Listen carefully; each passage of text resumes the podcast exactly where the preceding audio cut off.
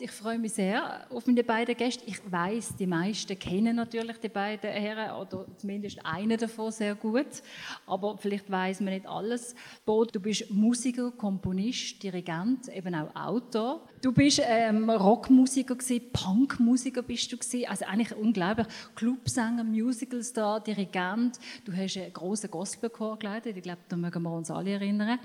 Und ein schwerer Motorradunfall in den jungen Jahren hat dann die Leben gebracht. Ja, das ist jetzt äh, 40 Jahre her, 50 mal, 48 Jahre her. Und äh, es vergeht kein Tag, ohne dass ich an das Erlebnis denke, weil es ist eigentlich so sehr, sehr einschneidend gewesen. Nicht nur der Unfall selber, über das äh, kommt man hinweg, das vergisst man dann wieder. Aber was nachher passiert ist, wo eigentlich nicht wirklich mit dem Unfall zu tun hat, äh, aber wo wir sicher noch werden darüber reden. Wir freuen uns sehr, dass du da bist, Ja, så?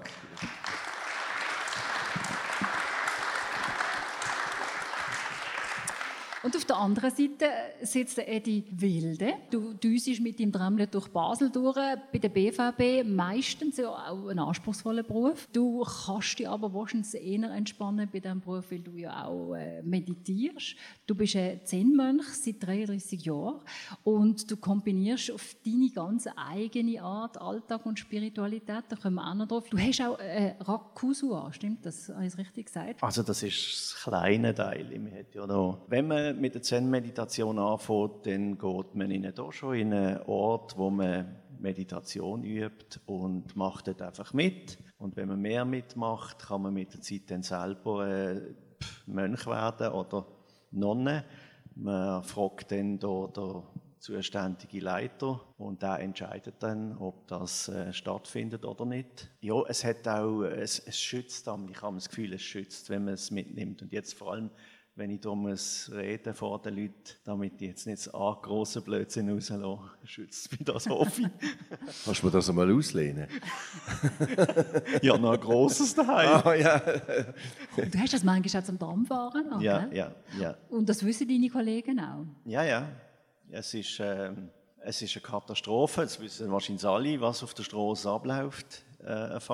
Und äh, ich glaube, langsam brauchst du einen Schutz, wenn du acht, neun Stunden musst durch den Verkehr Absolut.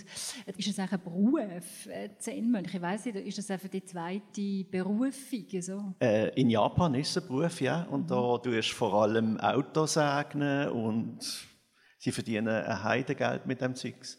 Nein, da ist es einfach, mich hat es interessiert. Ich habe als ich war in einem Heim von 11 bis 13 und dort hatte ich so Lichterlebnis gehabt. Und mich hat das interessiert, was, was ist das?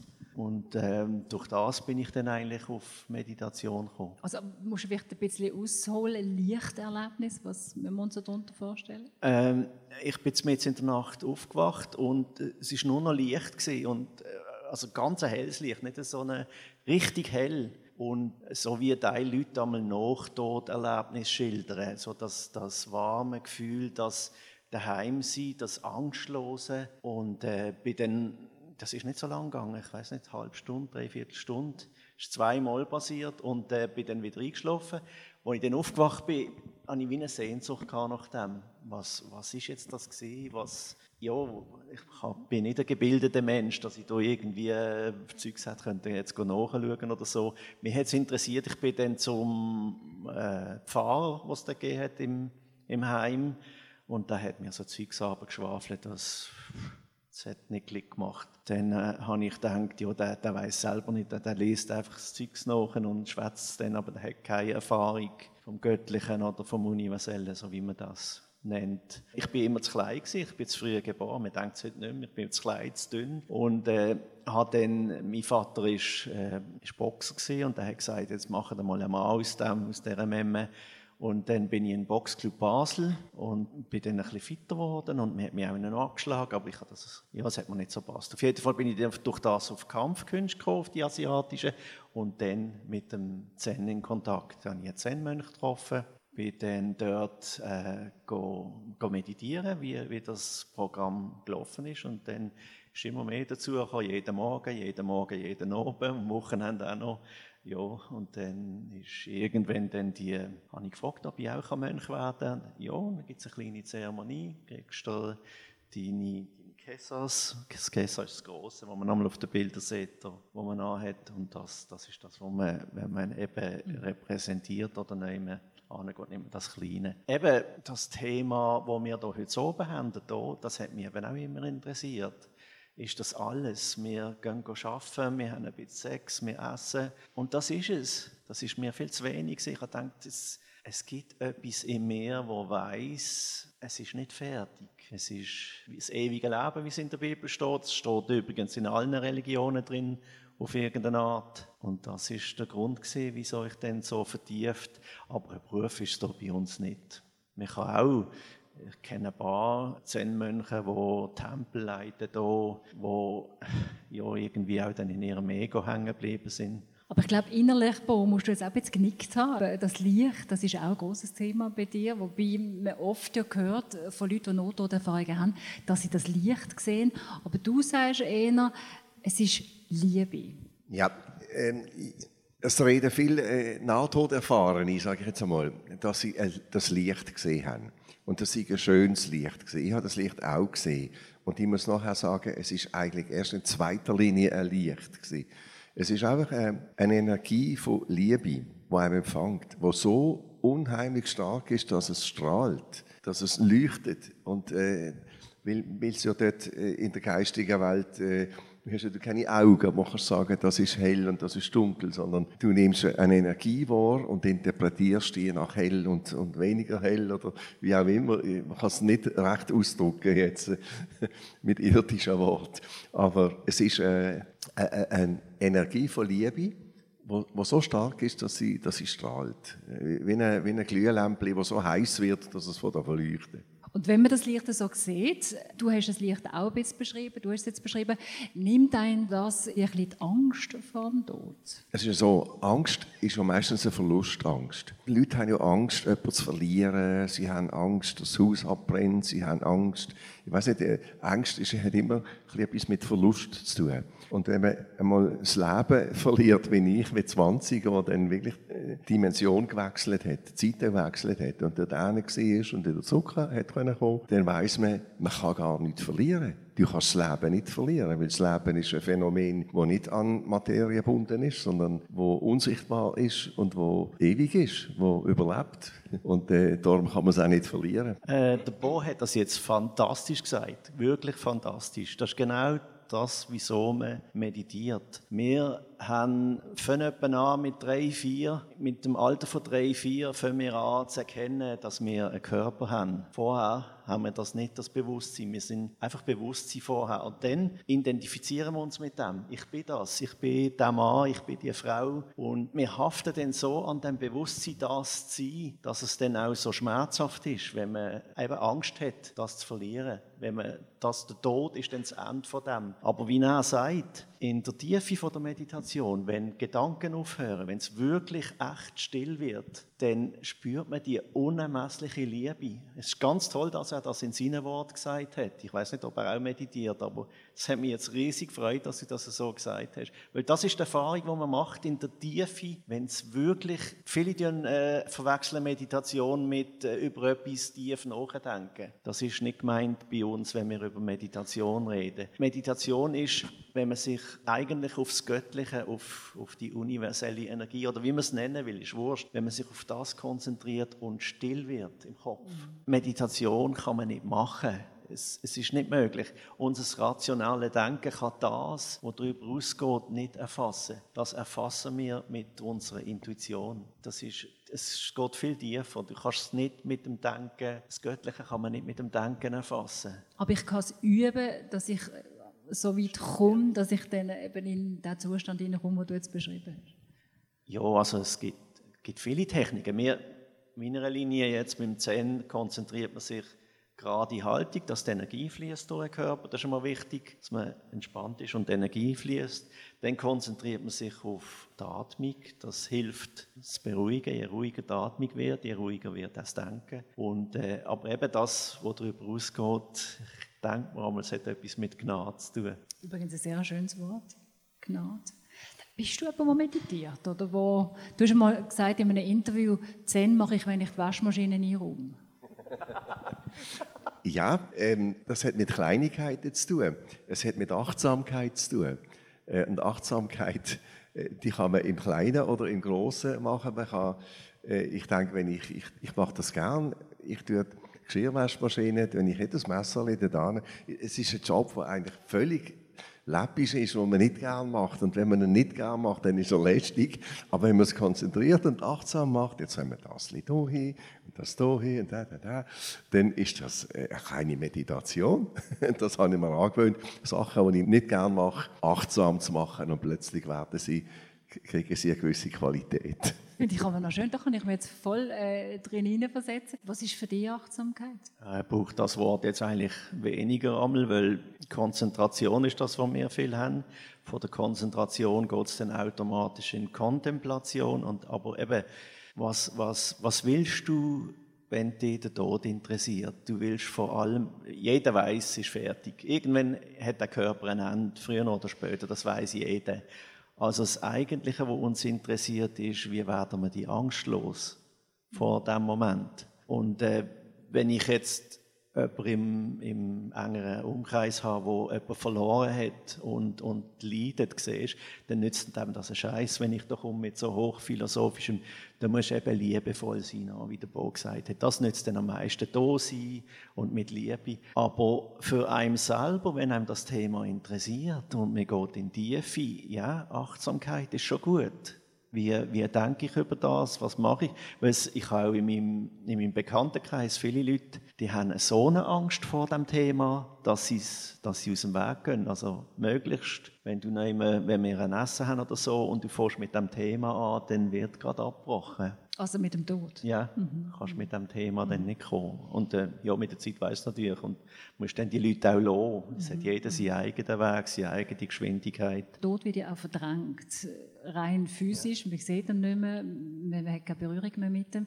Ich bin sehr gerne auf Friedhöfen übrigens. Ich treffe auch immer wieder spannende Leute. Ich weiss nicht, gehen die auf Friedhöfe oder sagen die, ja, ja nein, der Verstorbene, der ist überall, da muss ich nicht auf einen Friedhof, das hört mir ja oft. Ich gehe nicht auf Friedhöfe, nein. Es ist ein Ort, der mich jetzt nicht interessiert. Mhm. Weil, äh, dort, was ist dort?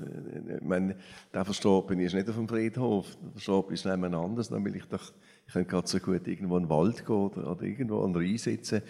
Ähm, ich, ich bin genauso noch bei dem Verstorbenen, wie wenn ich auf dem Friedhof bin. Also darum hat das für mich keine Bewandtnis. Sorry. Nein, nein, alles, alles gut natürlich. Für mich ist es halt einfach wichtig, dass es ein Ort ist, wo ich wie bewusst angehe.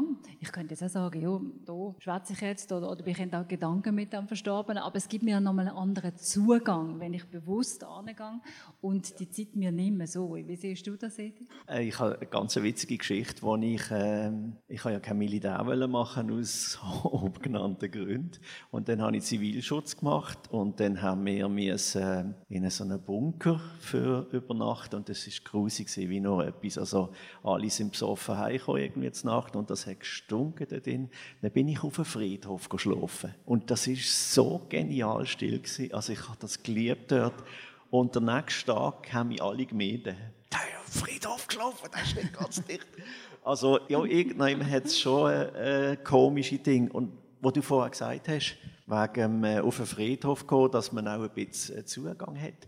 Es gibt eine buddhistische Linie, die, die meditieren einmal vor den Toten, also vor den, vor den Korps, die dort liegen. Meditieren die, um sich eben bewusst zu werden, hey, das ist kurz, wo wir da sind, das ist schnell vorbei und es gibt einen tieferen Grund zum Finden. Und das Kurze, dass wir eben gar nicht so lange, wie wir manchmal meinen, da sind, wo ist dir das noch einmal anders bewusst worden nach dem Unfall? Du kannst vielleicht alle die, die das jetzt nicht genau wissen, wie das einmal war, bist, du bist nach dem Unfall ins Spital gebracht worden, operiert worden und während der Operation bist du aus dem Körper. Ja, also es war ein Motorradunfall und es sind ja, einige Phasen durchlebt in dieser ganzen Entwicklung. Ähm, ich bin dann unter dem Auto untergelegen, wo ich mit Vollgas mit dem Dörf 3 gerast bin. Es hat mich dann unter das Auto untergeglitzt und vom Aufprall hat es bei mir drinnen alles zerschmettert. Also, ähm, ich wollte jetzt nicht in Details gehen, aber es hat gelangt, um mich, mich umzubringen. Und äh, als ich dort unter dem Auto gelegen bin, habe ich gewusst, jetzt hat mein letztes Stündchen geschlagen. Ich habe nicht mehr schnaufen. Und dann ist die Panik gekommen, das Auflehnen, ich bin 20 gewesen, ich dachte, wieso stirb ich jetzt? Ich bin doch viel zu jung, es sterben nicht nur alte Leute, wieso muss ich jetzt sterben? Und, und ich bin voll Wut und Zorn, äh, habe ich da meine, meine letzten Atemzüge gemacht. Und dann ist plötzlich eine ganze Ruhe über mich gekommen, wo, wo ich mich ergeben habe, weil ich wusste, jetzt gibt es kein Zurück mehr, jetzt ist fertig, äh, habe mich ergeben. Und in dem Moment bin ich ganz ruhig geworden und habe keinen Schmerz mehr gespürt. Und dann ist der berühmte Film abgelaufen, wo viele, äh, viele von euch vielleicht auch schon gelesen haben davon.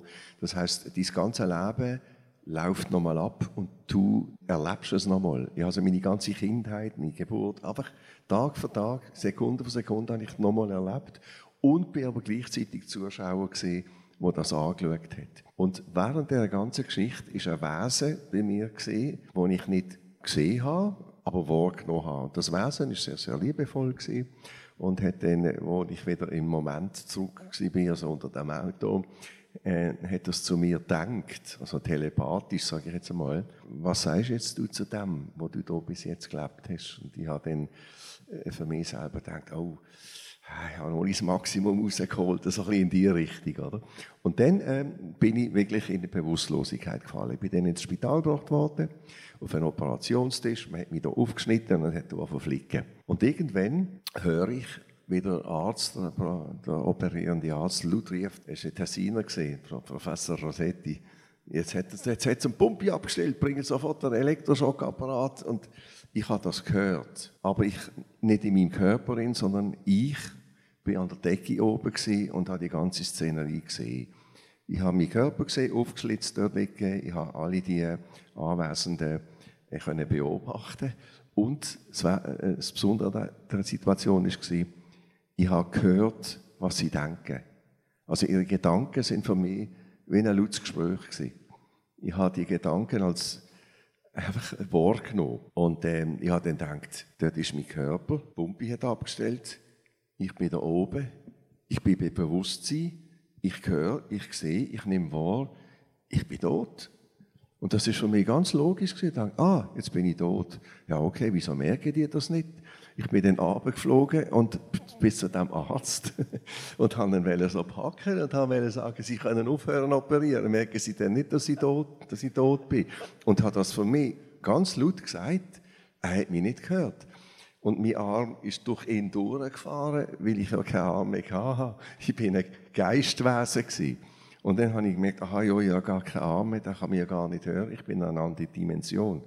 Und das ist die erste Phase von meinem Jenseitserlebnis.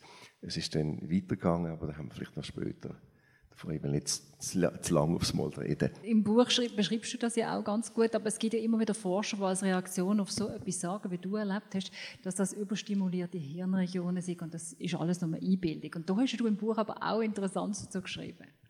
Ja, ich habe mich natürlich im Nachhinein müssen damit auseinandersetzen. Ich war damals 20, das war in den 70er Jahren. Äh, Kübler-Ross hat ihre, ihre Geschichte noch nicht veröffentlicht. Der Dr. Moody mit seinem Leben nach dem Tod habe ich noch nicht, hat glaube auch gar noch nicht geschrieben gehabt. Die Sterbeforschung ist erst später gekommen. Und ich bin so allein mit dem Erlebnis, und ich wusste, was ist mir da passiert? Wieso bin ich jetzt wieder da? Ich weiß ganz genau, dass ich äh, auf der anderen Seite war und was ich da alles erlebt habe. Und äh, ich habe dann müssen, ähm, ja, ich habe dann auch darüber geschwiegen acht Jahre lang habe ich niemandem etwas gesagt zu dem, weil ich nicht gewusst habe, die, die meinen, ich spinne. Ich habe mich dann orientieren. Ich habe dann einfach Philosophen lesen, wo mir einen Sinn hinter dem können vermitteln Ich habe mit Medizinern geredet und auch medizinische Bücher zu dem Thema gelesen.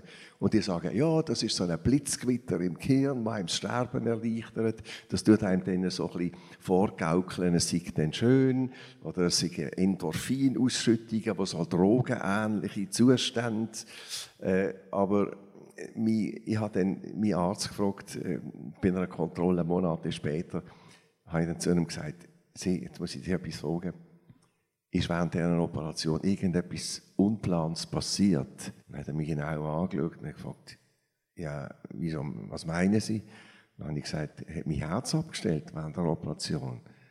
Und dann ist er ein nachdenklich geworden und hat gesagt, ja, das hat nicht so passieren, ja.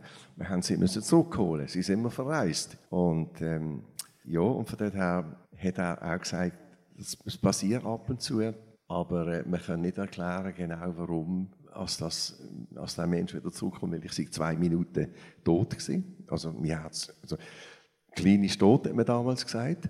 Und wenn nach, äh, nach ganz weniger Zeit, nach einer halben Minute oder so, wenn das Herz nicht mehr schlägt, dann hörst du nichts mehr, du siehst nichts mehr, du fühlst nichts mehr, deine ganzen Sensorien sind auf Null runtergefahren. Also kann ich das gar nicht gehört haben, dass er das gesagt hat. Mhm. Und dir haben sie es auch nicht gesagt nachher? Nein, nein, ich habe mit niemandem über das reden. Mhm. Das habe ich selber gehört. ja, ist noch erstaunlich, ja. Ich finde, ich liebe den Typ, der, der sagt Sachen, wo, wo wenn wir in der Meditation in, in wirklich in die Tiefe gehen, wenn es aufhört mit dem Hirn, mit dem Denken und, und es hört dann eben auch das Körperbewusstsein auf. Man ist ganz da, nimmt alles wahr und ist aber nicht mehr in einem Körper oder man hat kein Ich-Bewusstsein mehr. Und wie er das jetzt beschrieben hat, das ist einfach so toll, weil man kann es eben nicht machen mit dem Denken. Du kannst nicht mit dem Denken in die Tiefe kommen, das geht nicht. Auf der anderen Seite sagen alle Schriften auch, wir sind eins mit dem Göttlichen, also das universelle, allwissende, allgegenwärtige Bewusstsein. Das ist das, wo wir sind. Und darum haben viele auch in sich innen das Gefühl, äh, es hat kein Ende, wir sind ewig. Und darum, ich bin überzeugt, er hat auch keine Angst mehr vor dem Tod. Ich glaube, wir sind beide auf einer Ebene, die ich sehr gut nachvollziehen kann. Man hat das Licht einmal gesehen oder man meditiert in, in so eine Tiefe hinein. Aber ich behaupte jetzt mal ganz Haufen haben das vielleicht nicht oder haben die Angst noch vor dem Tod? Es ist natürlich ein Thema, wo, wo nicht unter die Leute geht. Ich meine, wenn du mit, mit Medizinern redest, mit Wissenschaftlern, auch mit Kirchenleuten, die sind dem Ganzen ein bisschen distanziert gegenüber, die gehen nicht wirklich darauf ein. Ich habe selten einen Geistlichen äh, kennengelernt, als ich mit ihm geredet habe über das Thema, was wirklich interessiert hat, was ich dort zu erzählen habe, weil das nicht in der Bibel steht. Und von dort steht her, aber, steht aber. Ja, also ganz unterschiedliche Interpretationen. Ja, ja, es ist eben, man muss können hinter das Wort lesen, aber das voilà. mit dem ewigen Bewusstsein, mit dem, weißt du, heute ist es sogar schlimm, wenn es Göttliche sagst, ist, gilt es ja schon als Fanatiker. Mhm. Aber es geht genau um das, um das unendliche Bewusstsein, um das Liebe. Es ist Liebe, Licht, es ist genau, es ist, hast du so toll beschrieben. Es ist genau das. Und wenn wir, je näher dass wir dem kommen, eben durch Meditation oder auch, auch durch Gesang zum Beispiel, ist auch möglich, wie mehr haben wir eine gute Gesellschaft, wie mehr gehen wir liebevoll miteinander um. Das ist so wichtig. Ich meine, ich könnte den Job nicht machen, hier dran fahren, wenn ich, ich hätte schon lange einen umgebracht, glaube ich. Wenn du nebenan nicht die so würdest, äh, im Griff haben, Aber das ist es verrückt. Ja? Du hast jetzt auch schon gesagt, das Göttliche, wenn man das anspricht, oder eben, wenn du über Nottoderfahrungen redest. Eben, die Leute sind natürlich immer sehr skeptisch und denken, aha, hm, haben es selber vielleicht auch nicht erlebt. Wie würdest du denn in einem Satz sagen, das, was du aus dem herausgezogen hast und für dein Leben weitergenommen hast, hilft dir auch? Oder, oder, oder gibt dir so quasi die Kraft auch für all das, was da kommt? Ob in dem oder in einem nächsten Leben? Ja, so, das eine ist, man hat natürlich keine Angst mehr jetzt. Also ich habe keine Angst mehr vor dem. Für mich ist der Tod nicht ein Tod, sondern eine Geburt. Ich weiß noch, ich habe mich so befreit gefühlt, als ich, als ich nicht mit dem Körper innen eingezwängt war, sondern wo mein Geist wieder hat frei gehen und gross werden Und äh, vielleicht möchte ich das noch schnell erwähnen, was mich dann noch erwartet hat auf der anderen Seite. Es ist jetzt nicht nur das, der kurze Moment von der Operation. Darf ich das schnell erwähnen? Auf jeden Fall. Also gut, es sind, ähm, es sind drei Elemente gewesen, die mich erwartet haben auf der anderen Seite. Und das eine ist die Zeitlosigkeit gewesen. Es existiert keine Zeit, kein Vorher, kein Nachher, kein Morgen am 9 Uhr, oben am 8 Uhr. Es ist einfach keine Zeit mehr um.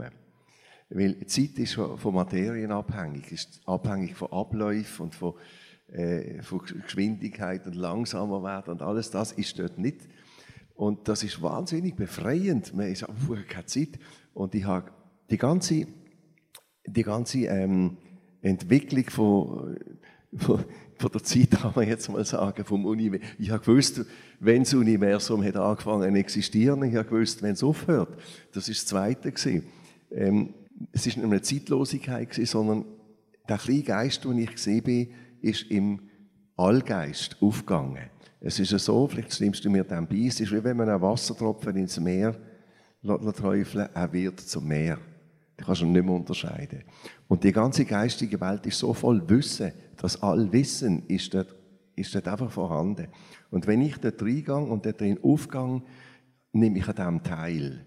Und das ist so eine Giga-Explosion von Aha! Ich habe plötzlich ist mir alles zugänglich gewesen, was ich bisher nicht gewusst habe. Und das Dritte ist dann eben das Licht gewesen, die, die drei Elemente.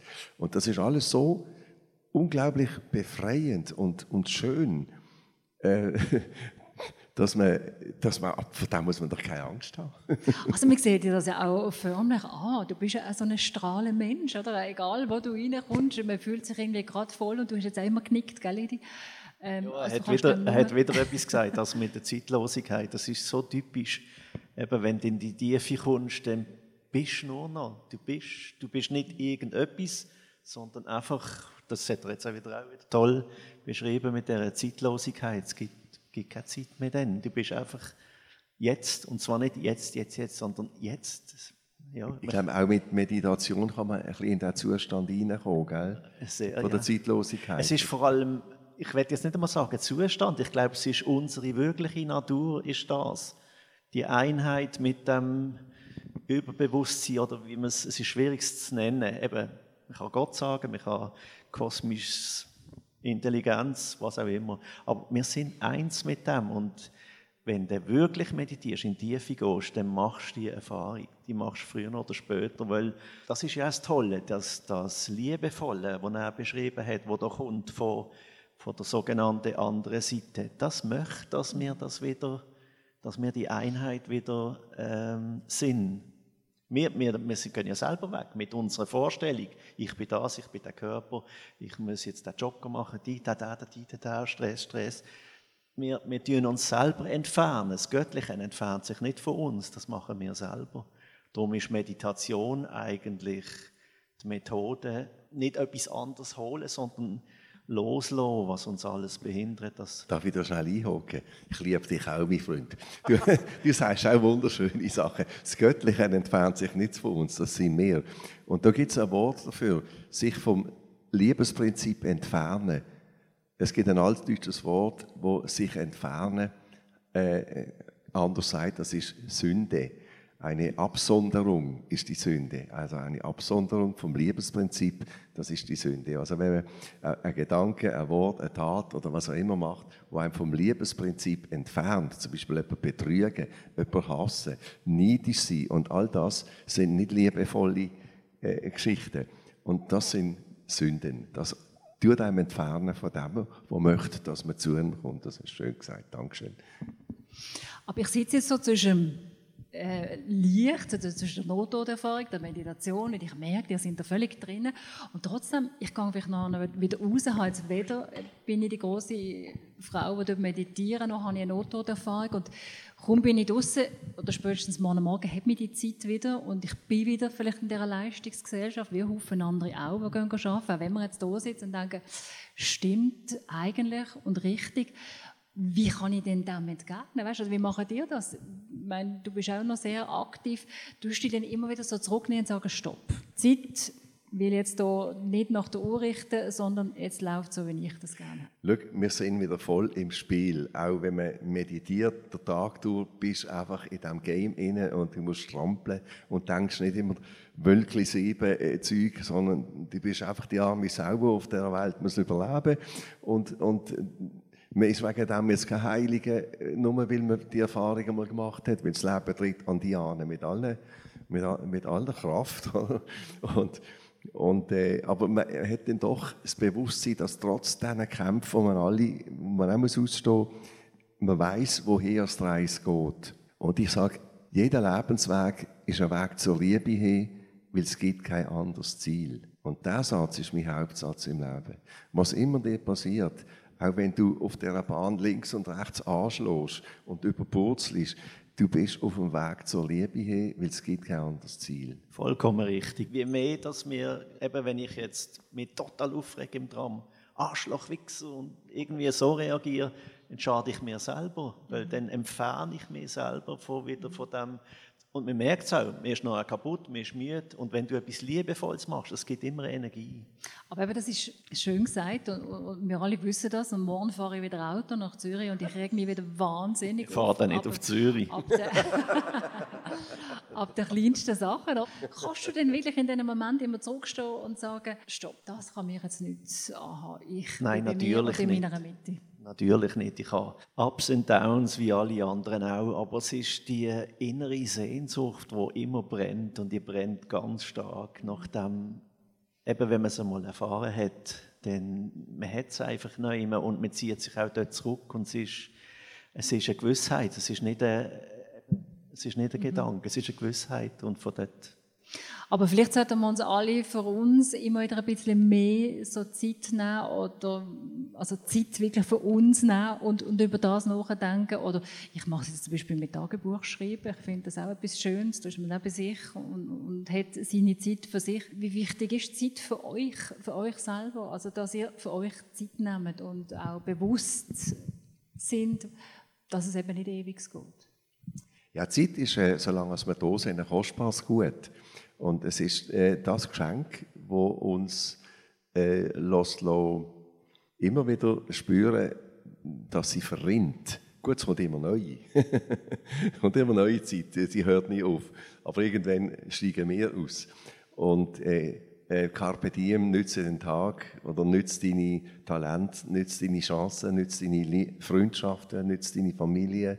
Äh, besinn dich auf das, was dir, was dir gut tut und verschenke auch von dem, was du hast. Also Zeit nützen ist schon äh, ein Geschenk, wenn man das ein bisschen kann. Äh, ich habe einmal ein Zitat gelesen von einer Ärztin, wo, äh, ich glaube, es ist eine Schweizerin, die irgendwo in Afrika ist heilen und die hat mal ein Interview gegeben und die hat gesagt, ihr Ziel im Leben sei heilig zu werden.